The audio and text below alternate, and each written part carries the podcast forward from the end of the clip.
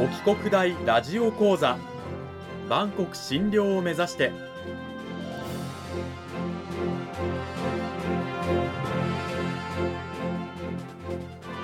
番組タイトルにある万国診療とは世界の架け橋を意味する言葉です。この番組はアジアの十字路に位置するここ沖縄にある沖縄国際大学で日々どのような研究や教育が行われているのかを発信していく番組です。案内人はラジオ沖縄アナウンサー小橋川響が務めます。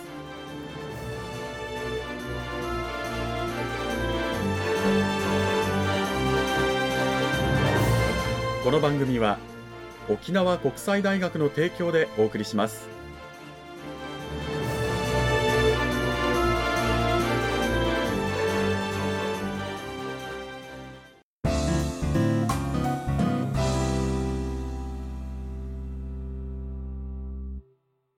沖国大ラジオ講座今週も先週に引き続き沖縄国際大学総合文化学部英米言語文化学科の赤夏樹先生を迎えてお送りします。赤先生今週もよろしくお願いします。よろしくお願いします。講義タイトルは多読100万語に挑戦してみようと題してお送りしていきますさあ今週の内容に入る前にまず私の方で先週の簡単なおさらいをしてまいります。まず多読、多く読むと書いて多読なんですけれどもこれは文字通りたくさんの英文に触れてたくさんの本を読むということですね。じゃあ具体的にどれぐらい読めばいいのかということなんですけども100万語。はい。これはですねペーパーバッグつまりポケットサイズの要所でいうと10冊分くらいの量。学校の授業で使う検定教科書だと1冊5000語ぐらい収録されておりますので200冊分ぐらいの分量になります。まあ多読とにかくね量を読みこなす必要があるので優しいレベルの本から徐々にレベルを上げていってたくさん読んでいきましょうということです。100万語。うわすごい多いなと思う方もいらっしゃるかもしれませんけれども先ほど言ったように優しいレベルから始めて全然構わないんですね。その多読の三原則としてはまず一つ辞書をできるだけ引かない引かなくても分かる本を選択します。まあ、私のようにですね非常に英語、え、苦手だなという方多くいらっしゃると思いますが本当に子供が読む絵本のような本から始めていいんです。そして原則2つ目分からない単語は絵や文脈から推測する。あ大体前後のね文章の内容から言うとこの単語こういう意味じゃないかなっていうこういう推察しながら読んでいくことが大事そして3つ目つまらなくなったらやめるね、一旦手を止めるというのも大事なんですよという多読の三原則がありました。その多読、まあ、なぜ優しいものにたくさん触れる必要があるのかということなんですけれども、まあ、日本のですねこれまでの英語教育なんですけれどもインプットがかなり少ないんですね。日本の英語の授業では流暢性よりも、まあ、流暢性というのはスムーズに読んだり書けたり話せるというよりも正確性を重視してきたといいますかフォーカスが当てられてきました。例えば正確性、まあ、新しい文法を覚えましょうとか新しい単語の意味を知りましょうとかそういったところにねフォーカスが当てられてきたと。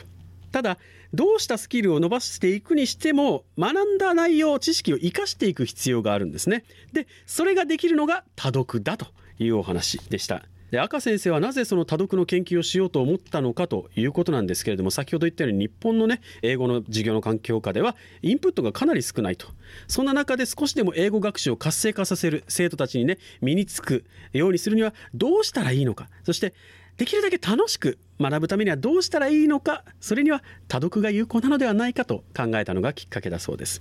実際我々授業でね中高とやってきましたがじゃあその中でどれぐらい英語に触れてきたのか。時間でいうとですね中高の6年間の中でだいたい826時間ほどになります。これ日付に換算するとですね36日。6年間で36日なんですね。赤ちゃんがだいたい言葉を覚えて話せるようになるまでに2年間かかる。ですが我々36日しか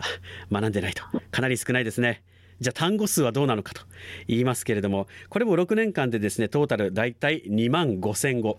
多読で、えー、触れてほしい単語の量がですね、えー、100万語ということなのでこれもかなり少ないんですがでもそういった授業の中に多読を活用することで力をよりつけることができるんじゃないかというお話が先週までの内容でした。さあ赤先生その内容を踏まえて今週はどういったお話を聞かせていただけるんでしょうか？はい今回はこれまでの英語学習に何が足りなかったのかということそれからこれまでの研究と結果それから現在の研究課題についてお話しできればと思います。なるほど。3点今日はお話しいただけるということなんですがまず最初のこれまでの英語学習に何が足りなかったのかどういった点が足りなかったんでしょうか？はい。これまでの英語学習に何が足りなかったかってことなんですがやはり流暢性を伸ばすトレーニング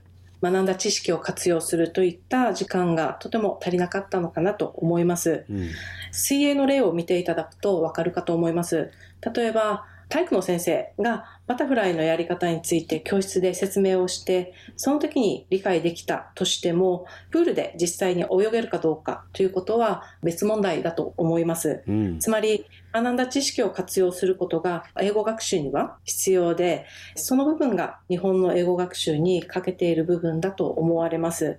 多読に限らず、話すことや聞くことにおいても、このようなトレーニングが必要不可欠であるかと思います。読む観点から言えることはまず優しい読み物をたくさん読むといった活動を自主的に行うことが読解力を伸ばすコツだと思います。なるほど。知識として知っていることと技術としてできることとはまた別だということで水泳の例もありましたけれども、ね、いきなりバタフライなんてできないから例えば水に顔をつけるところから始めてみようとか、ね、多読もそうでまず優しいところから始めるっていうことね。知っているものをまず技術として優しく実践するところから始めるということなんですね。これがまだ課題として日本の英語教育の中であるということなんですがでも実際先生先週のエンディングでねあの子どもたちに授業の中で多読を取り入れてもらったことがあるというふうにおっしゃってましたがその結果、どうなったんでしょうか？はいとある高校1年生を対象にですね、1年間を通して多読をしてもらったことがあります。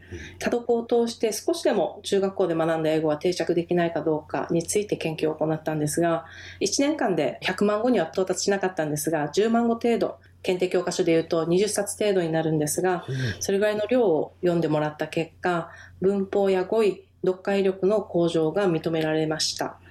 母数が200名余り、ほぼ全ての学生の英語力が改善されていて、特に英語力が低かった学生にとてもあの有効的に働いたと結論付けています。へえ、じゃああれですか、英語のレベルといいますかが最初からねある程度知識がある子じゃなくて、はい、英語苦手とかっていう子たちの方がむしろ改善が大きかった。はい。はい、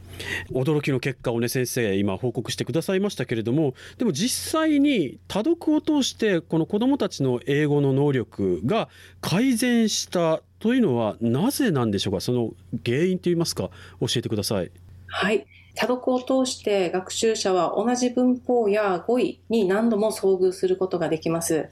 何度も遭遇することにより、あ、どこかでこの単語見たことあるなという単語が増えてきます。そのような単語が増えてくることで読みの速度が速くなったり、それから自動的に処理できる語彙や文法などが増えてきます。自動化処理という表現で表すこともあります。何回も何回もこう繰り返し似たような文章に触れていくことでもう自動化される無意識にあこういう意味ねっていうふうに分かってくるということなんですね。はいそうです基本的に進出語彙を習得するためにはテキストの中で10回から20回程度同じ語彙に遭遇する必要があると言われています。多読を通して無意識のうちに同じ単語に何度も遭遇することができます。読みの中で繰り返し同じ語彙に出くわすことで自動的に理解できる語彙から能動的に読みで使える、使用できる語彙に変わっていく。そして語彙が使えるレベルになっていくと言われています。まあ、意味の自動化処理ができるようになってくると、流暢に読めるようになり、それがまた自信になり、そして楽しくリーディング活動を継続することができます。語彙の定着方法にはいろいろ方法があるかと思うんですが多読もその一つになります。無意識に反復練習をすることによってね英文の処理を脳がもう無意識にできるようになってくるということで多読に効果があったという先生の実際の実践研究だったんですがでは、それらを踏まえてですね今先生が抱えている研究課題というものはどういったものがあるんでしょうか？はい基本的には理論と実践を生かした研究をこれまで行ってきています現在はですね、音声補助を活用した英文読解について研究を行っています。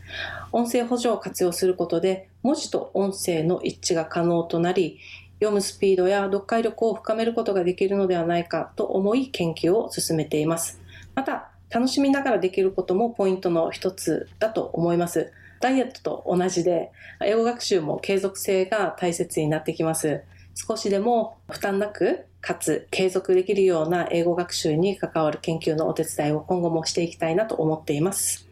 そしてそうした英語の学習についてですねあの沖国大にも非常にたくさんの多読用の図書が配置されている、はい、配下されているというふうに伺ったんですけどこの辺りどうなんでしょうか？はいはい、はい、沖国大の図書館には多くの多読用図書が配下されています。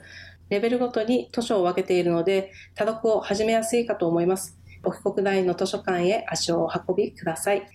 開館スケジュールや利用の手続きなどについては、本学図書館ホームページにてご確認ください。沖国大の図書館の一般の方にもね開放されていますあの登録は必要になりますけれどもね専門の本なんかもたくさんありますのでぜひぜひ多読のまずは第一歩を踏み出したいという方は利用も考えてみてはいかがでしょうか2週にわたって沖縄国際大学総合文化学部英米言語文化学科の赤夏樹先生にお話を伺いました。赤先生どうもありがとうございました。ありがとうございました。なるほど優しい内容からね始めていいんだなっていうことで安心した方とかちょっとやってみようかなって思った方もいらっしゃると思いますけれどもね暇な時間を見つけて短い時間でもいいから積み重ねていってみてはいかがでしょうか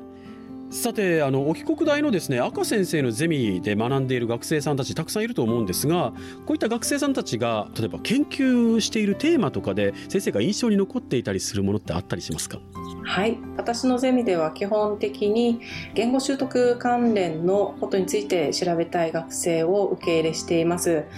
2年ほど前に卒論の担当をしていたんですがその時に印象に残っている卒論のテーマが例えば幼少期の読み聞かせが読書習慣に与える影響また英語学習における借用語の活用についてそういった研究が印象に残っていますね。へどういう段階でこう学べば早めにこう英語の能力がねつくのかとか非常に気になるところではあるんですけれどもこの辺りを聞き出すとですね時間がかかりそうなのでまた先生第2回の出演があった際はぜひその辺りも聞かせてください。はい。沖縄国際大学総合文化学部英米言語文化の赤夏樹先生にお話を伺いました。2週にわたって先生どうもありがとうございました。ありがとうございました